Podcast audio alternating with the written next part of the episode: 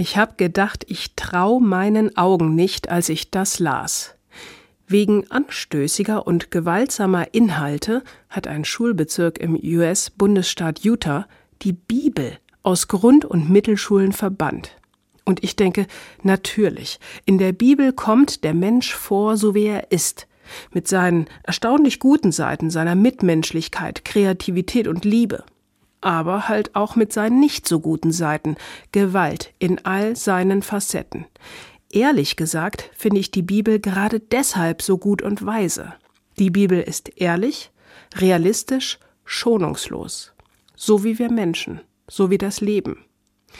Das Argument derjenigen, die die Bibel aus den Schulen verbannt haben, lautet, besonders Kinder müssen vor der Gewalt in der Bibel geschützt werden. Nun ist mein Eindruck eher, Kinder sind nicht naiv. Kinder erfahren sehr schnell, dass es Ungerechtigkeiten, Neid und Eifersucht gibt, Gewalt und Tod. Da hilft es niemandem, wenn nur über den lieben Gott oder den freundlichen Jesus gesprochen wird. Ich glaube eher, dass wir Erwachsenen ein Problem haben, nicht die Kinder. Unser Schweigen, unsere Sprachlosigkeit, unsere Hilflosigkeit.